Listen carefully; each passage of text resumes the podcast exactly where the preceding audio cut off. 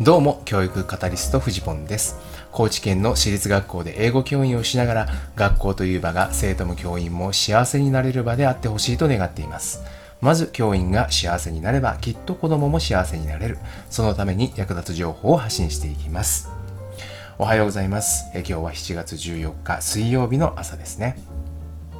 えさて、今日はですね、まあ私も、まあ、40代も過ぎまして、えー、まあ体のケアはするようになってきているんですけど皆さんどうでしょう？心の位置のケアというのはしているでしょうか？という話を今日はしてみたいと思います。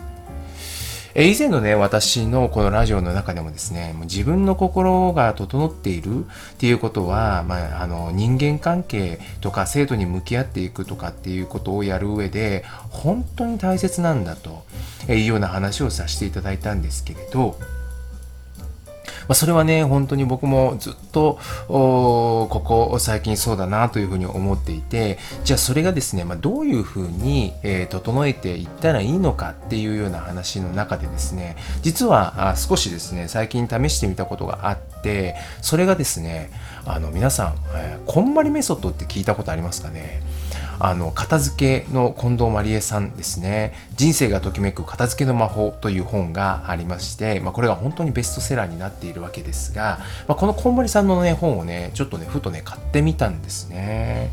で、これをね、まあ、読んでみて、まあ、これ面白いですね。やっぱね、読んでるうちにね、もうムクムクとね、片付けたい衝動が湧いてきて、で、あの、これ読んだ方ならわかると思うんですけど、あの、片付ける順番っていうのが、あの細かく定められてるんですね。で、まず最初は衣服から片付けましょうっていう風で言われていたんで、まあ、それを読んでですね、えー、すぐ、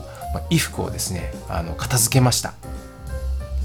で、これね、どうなんだろう。もうまずは捨てるっていうところから行くので、えー、衣服をですね、えー、かなり大量にそれまで、えー、自分がですね、えまあ、溜め込んでいたあ衣服を捨てました。うんあの何ていうんですかねゴミ袋でいうと6袋ぐらい捨てたんじゃなかったですかね、うん、っていうのを、まあ、捨てるんですけど、まあ、そのプロセスの中でですね、まあ、家中にある服をとにかくですね全部一ところに集めて一個一個ねこの服は自分とき,、ま、ときめくのかときめかないのかっていうのをね一個一個全部手に取ってチェックしていくっていう作業をするんですよ。でその中でねあの自分が何にときめいて何にときめかないのかっていう感度をねどんどん上げていくっていう、まあ、そういう作業が入っているんですけど、まあ、これ不思議なもんでねこれをねやった後でやっぱりいろんなことに気づくんですね。で私の場合だとねまあ、もちろんその洋服の色とか、えー、肌触りとか、まあ、そういうものもあるんですけどこのね意外とねシワがあるのかないのかっていうところに自分ってときめいてるなっていうことに気がついたんですね。これね、本当本当なんか、ふざけんなよっていう感じなんですけど、自分そんなにね、あの、なんて言うんだろう、シワを例えば伸ばすためにアイロンをかけるとか、そういうことってやったことがないかったんですね。ほぼほぼやらないんですよ。のくせに、のくせにシワがついてるものにときめかない。えー、シワがないものにときめくっていう。これね、本当に なんとかしてこいよっていう、そういうふうにも自分自身ちょっと受けてしまったところもあるんですけど、でもね、そういうふうに気づいちゃったんですよね。であのこんまりさんのメソッドをですねあの本当に、ちゃんとと実践されている方はこれ、えー、分かると思うんですけどあの洋服をね、まあ、自分がそのときめく洋服を収納する時にきちんとね手を当てて、まあ、手でそのシワを伸ばしていってきちんと畳んでいくっていう作業をやるんですね。であのこれね私もねやるようになったんですよ。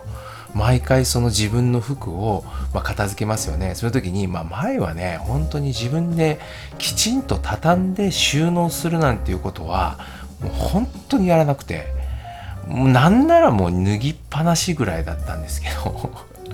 で、奥さんが、もう仕方がなく、もうそう、なんか片付けるみたいな感じだったんですけど、今はですね、えー、きちんと脱いだものに、その手でね、シワを伸ばしながら、えっ、ー、とまあねあの例えば今日一日きちんと、えー、一緒にいてくれてありがとうという気持ちを込めて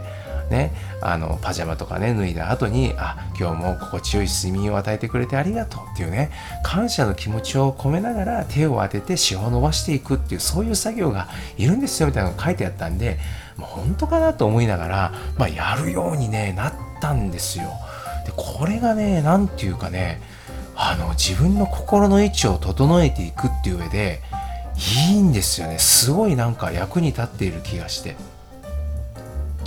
まあそんなに長い時間かかることでもないんですよ。なんですけど、まあ、いつも自分が脱いでいたものにちょっと手を当てながらシワを伸ばしていくっていう作業を、まあ、自分の中である意味ルーティーンとなってそして一個一個にですね、まあ、感謝の気持ちを乗っけていくっていうそのね本当にちっちゃなことなんですけどその作業を通して自分のね心の位置がね整っていく感覚があるんですよ。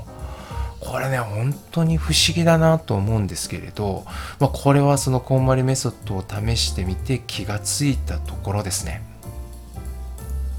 で本当にねあの繰り返しになるんですけど、まあ、自分の心が整っているっていうことは本当に他人との人間関係や物事を進めていく上でめちゃくちゃ大切なことだと思っていて、まあ、私が繰り返し言っていますがあまず教員が幸せになればきっと子供も幸せになれるっていうのはまさにここから来てるんですね。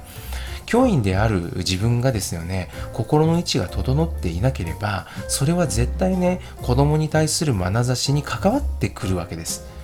例えば心配をするっていうふうに言いますけどこれは別の言い方をすると心を配ると書きますよね。まずねこの自分の心の位置が整っていなければ、まあ、配るものだって配れないわけですよ。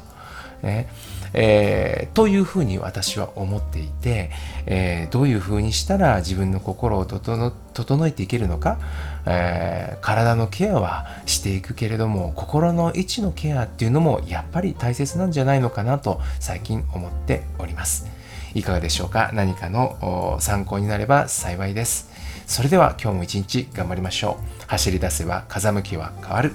ではまた。